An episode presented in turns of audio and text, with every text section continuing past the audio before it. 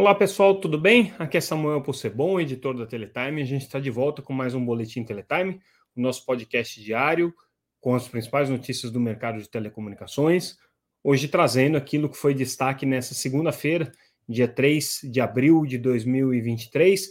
Vamos começar com uma entrevista exclusiva que a gente fez com o conselheiro da Anatel, vice-presidente da Anatel também, Moisés Moreira. O Moisés ele é presidente do GAISP, o GAISP é o grupo é, responsável pelo acompanhamento das metas que foram estabelecidas no edital de 5G, metas que precisam ser cumpridas pelas operadoras. É, essas metas elas abrangem um, um leque bastante grande de compromissos, de obrigações é, que as empresas precisam cumprir. As empresas precisam cumprir essas metas através de uma empresa chamada EAF, que é a entidade administradora da faixa. O nome, a sigla, pouco importa, mas assim, o fato é que existe aí um trabalho é, de implementação desses compromissos que está sendo acompanhado pelo GAISP, e aí a gente fez, é, depois aí de 16 meses de trabalho do, do grupo, um balanço de como é que está é, o andamento dessa, do cumprimento dessas metas. A gente lembra que existiam basicamente, quando o edital de licitação de 5G foi é, estabelecido, quatro compromissos principais aqui que tinham que ser acompanhados para os vencedores da faixa de 3,5 GHz, que é a principal faixa para o 5G. Os compromissos eram os seguintes: é, você tinha que fazer é, o trabalho de mitigação de interferências e, e instalação de filtros é, para as estações profissionais de recepção via satélite em banda C, que poderiam sofrer interferências é, dos sinais do 5G. Então, para cada uma dessas antenas aí, era necessário instalar, instalar um filtro. São mais ou menos 19 mil antenas no Brasil inteiro. Então, você tinha que instalar um filtro e no caso das frequências que estavam coincidindo com as frequências do 5G, você tinha que fazer a migração dessas frequências para outras faixas. Então, esse trabalho está sendo feito pela EAF, é, sob coordenação do GAISP.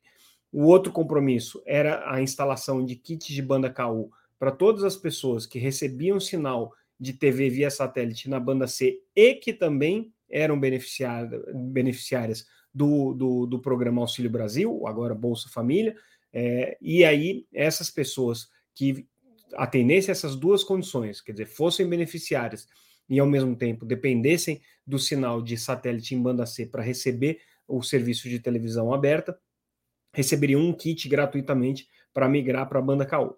O outro compromisso era a instalação da rede subfluvial na região amazônica, são mais ou menos 10 mil quilômetros de rede em seis trechos que precisariam ser instalados sob o leito dos, do, do, do, dos rios na região amazônica.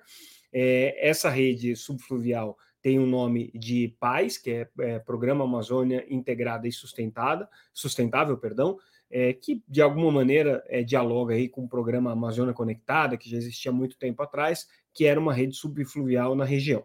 Né?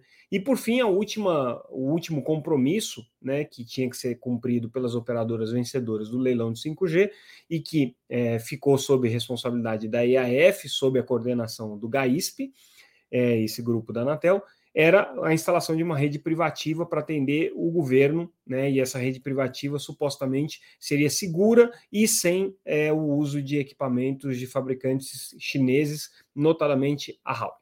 Pois bem, nessa entrevista com o, uh, conselheiro Moisés Moreira, ele detalhou como é que está cada uma dessas etapas. Vamos começar, então, pela é, principal notícia aqui trazida pelo, pelo conselheiro, que ele vê o trabalho do GAISP, ou seja, o trabalho de coordenação né, da implementação dessas metas e, portanto, também de implementação das metas, adiantado em dois anos, nada menos do que dois anos. Então, é, é, o, é o, prazo que se esperava é, cumprir, né, e que o GAISP e a EAF já conseguiram antecipar é, em relação ao cronograma original. Por que, que isso daí foi tão rápido? Primeiro, na questão das antenas profissionais de satélite. Apesar de, um, de, um, de uma certa dificuldade inicial, a coisa acabou fluindo muito bem, né? E hoje é, essas cidades que estão sendo atendidas é, no, no, projeto de limpeza de espectro que está sendo coordenado pela GAISP estão é, indo num ritmo muito mais intenso. O que, que pesou aqui a favor? Né?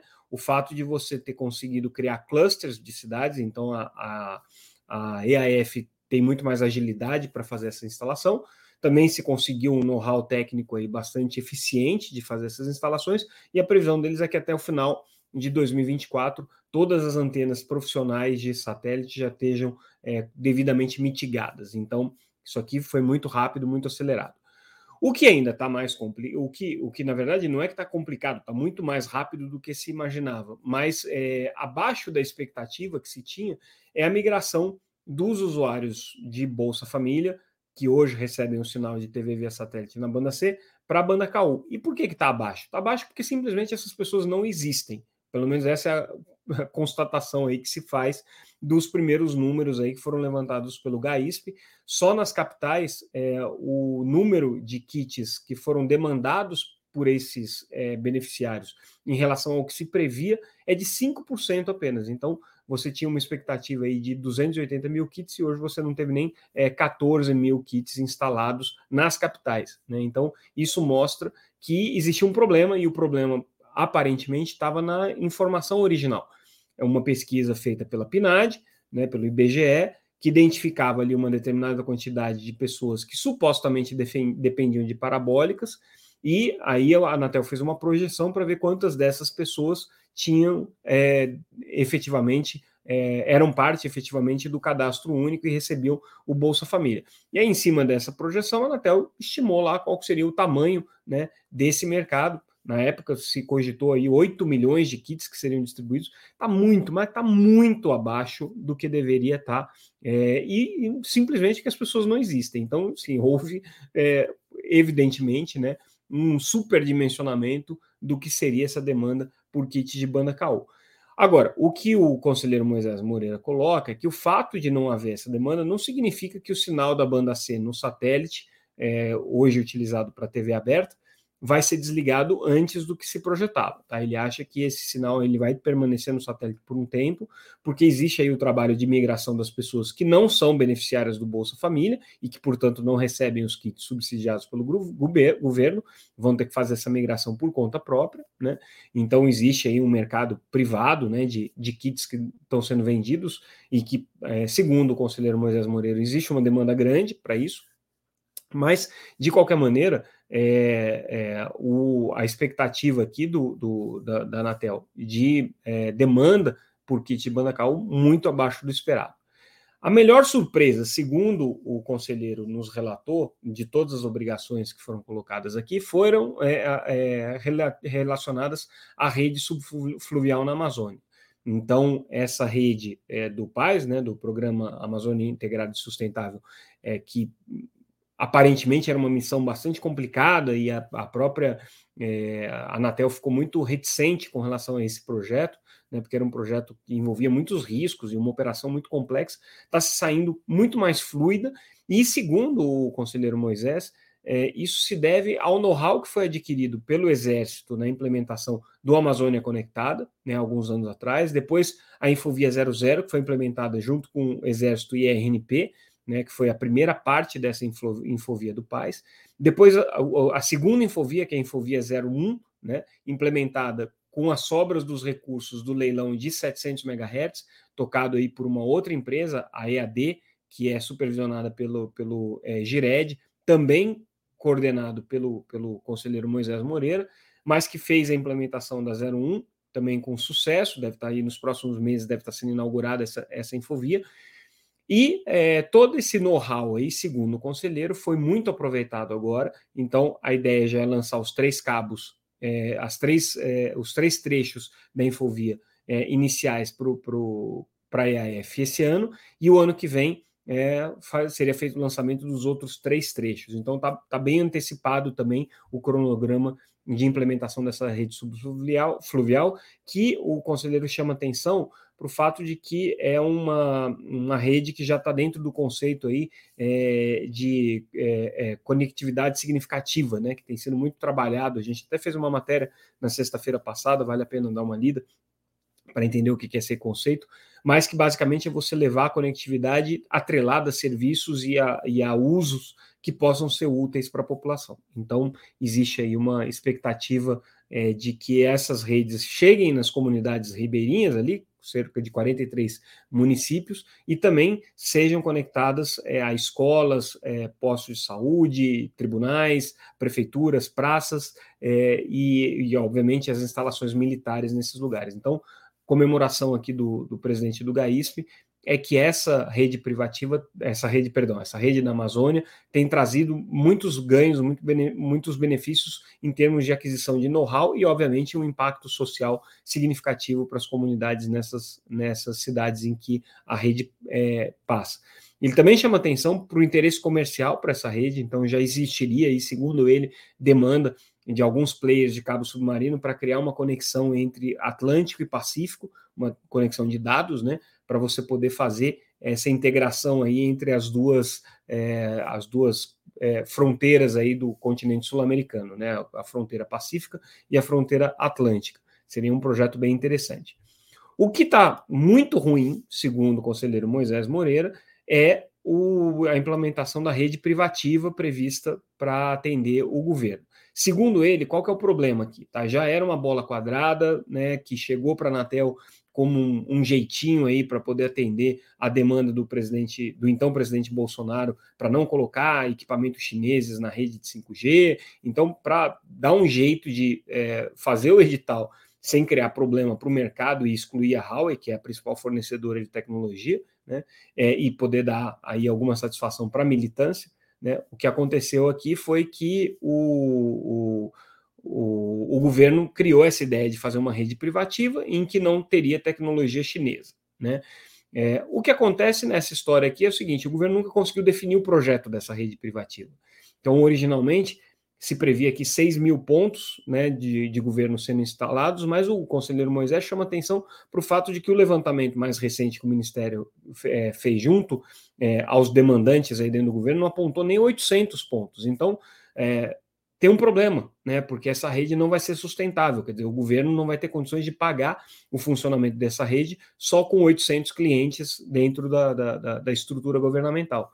É, o que ele chama atenção é que, de qualquer maneira, isso está no edital, tem que ser cumprido só com uma outra política pública, só você é, ter uma determinação do Ministério para você encaixar isso daí de alguma outra maneira. Então, é, eu acho que é, o, o que vai acontecer daqui para frente é que o Ministério das Comunicações vai ter que é, dizer se essa rede privativa vai ser mesmo instalada ou não, lembrando que a função, a atribuição para essa rede privativa é, é da Telebrás. No final do governo Bolsonaro saiu um decreto dando à Telebrás a prerrogativa de ser operadora exclusiva dessa rede privativa. Então, definir o que vai ser dessa rede privativa, de alguma maneira, é também dizer o que vai acontecer com a Telebrás. Mas essa daqui é a bola quadrada aqui no, no projeto de implementação das metas aí de 5G, segundo a entrevista que a gente fez.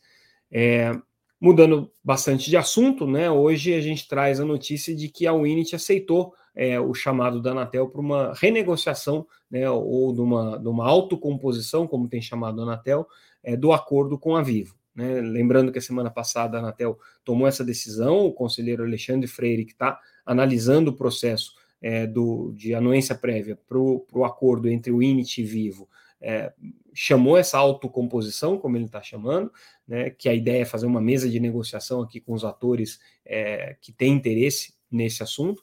É, a Winit foi a primeira a se manifestar, dizendo eu quero, né, eu topo fazer uma negociação. Claro, a Winit está é, realmente preocupada em não conseguir fechar essa negociação a tempo de cumprir as suas metas para o final desse ano. Então, ela está botando todas as fichas aqui nesse acordo. A ideia da Anatel é poder trazer também os provedores eh, regionais, que poderiam ser os, os é, demandantes dessa infraestrutura da Wind, para tentar chegar no entendimento com eles sobre que condições de acordo com a Vivo seriam razoáveis ou não. Então, a Anatel, primeiro, quer mexer no acordo entre o Init e Vivo, que já foi celebrado e que é objeto da anuência prévia, mas, ao mesmo tempo, quer também que os é, pequenos provedores, pequenos e médios provedores regionais que venceram o edital de 5G, é, se sintam confortáveis com esse acordo e passem a ter interesse de demandar a rede da Wind. Difícil, a gente tem conversado aí com alguns provedores e o clima não está muito bom para essa autocomposição que a Anatel está buscando, mas enfim, né, com o peso da agência aí, tentando interferir aí nessa negociação, pode ser que a coisa saia.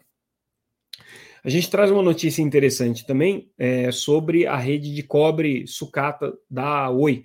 Lembrando que no começo do mês a gente trouxe a notícia de que a RK Partners, né, o fundo de investimento, é, tinha feito uma oferta para adquirir essa rede é, sucateada da Oi, que é uma rede que já não funciona para mais nada, mas basicamente é, tem uma quantidade muito grande de metais, especialmente cobre, que tem um grande valor de mercado.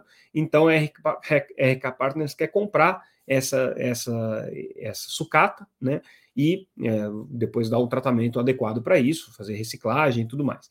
É, para a Oi é interessante uma proposta como essa, porque é dinheiro que pode entrar para ela e ela se livra aí do trabalho de ter que limpar os postes dessa rede sucateada. O problema para a Oi é o seguinte: ela já tinha negociado essa, esse ativo, né, esse, essa rede é, é, desativada, com a Globinet, que é uma empresa do grupo Vital, que está dentro da, da, da Vital, é, mas com quem a Oi tem uma dívida de 2 bilhões e meio de reais, né, uma dívida de uso de, de rede, né, uma dívida operacional, e que a Globonet tinha se comprometido a dar um perdão de 50% nessa dívida e os outros 50% poderiam ser pagos nessa infraestrutura de cobre.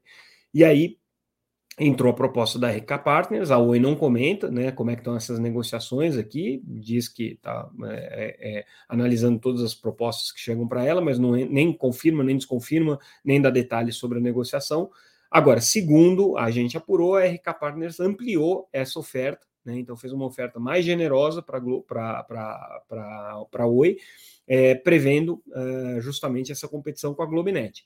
A oferta mais generosa, segundo a gente apurou, daria aí um conforto de caixa 50% é, maior do que o originalmente proposto. Como a RK Partners não dá números, a gente não consegue ter muita segurança de quanto que é esse valor exatamente. Tá? Mas eles só disseram que aumentaram aqui né, é, de maneira significativa essa proposta, que vamos ver se isso aqui vai acontecer mesmo ou não.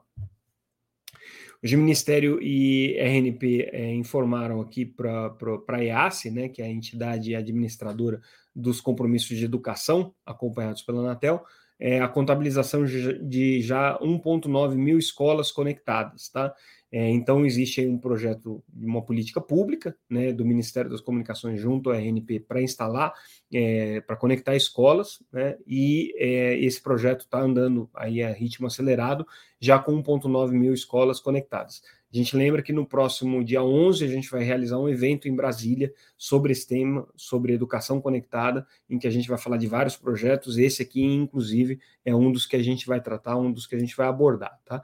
E aí, agora, para dar uma pincelada rápida nas últimas notícias aqui, só para não deixar é, a coisa pendurada, é, mas também não vou entrar em detalhes de todas elas, é um último balanço sobre o programa GESAC, que foi rebatizado na época do governo Bolsonaro de Wi-Fi Brasil, mas basicamente é o programa de governo eletrônico de conexão a escolas via satélite, chegando aí a 14,5 mil pontos. Lembrando que quem opera essa rede de ESAC é, é, é a Telebrás, né, é, em parceria com a Viasat. Outra notícia que a gente traz é a Unifique adquirindo como um provedor de banda larga em Santa Catarina, a Brick Telecom, que tem aí mais 7 mil acessos de fibra ótica que vão ser adicionados à, à Unifique. Ela opera na região de Gaspar, em Santa Catarina. A ZTE também anunciando aí a intenção de fortalecer a sua atuação no mercado brasileiro de 5G, principalmente com foco em, em core de rede e redes privativas. Ele não está disputando o mercado de rádio, que esse já está dominado aí pela Huawei, Ericsson e, e Nokia, principalmente Huawei e Ericsson, mas a ZTE ainda quer brigar pelo mercado de core e pelo segmento de redes privativas. Falando em redes privativas, o CPQD também anunciando a implementação de redes privativas em 4G para 43 pequenos produtores rurais, é uma solução chamada C2N, é, que significa a instalação do core convergente 4G e 5G, é, integrado aí pelo CPQD. Isso daí vai acontecer com é, provedores de internet locais. E a gente finaliza com a notícia de que a Um Telecom, né, operadora regional, é, iniciou a operação da sua usina solar em Pernambuco com um investimento aí de 5 milhões de reais.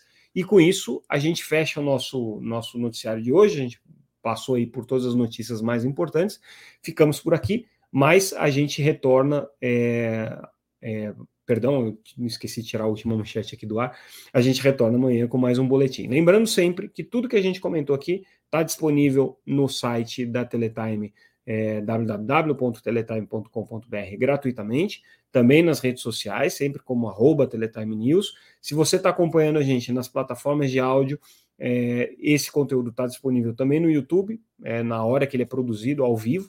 Se você está acompanhando ao vivo no YouTube, saiba que ele vai estar tá disponível nas plataformas de áudio em instantes, nas plataformas de podcast e também no LinkedIn.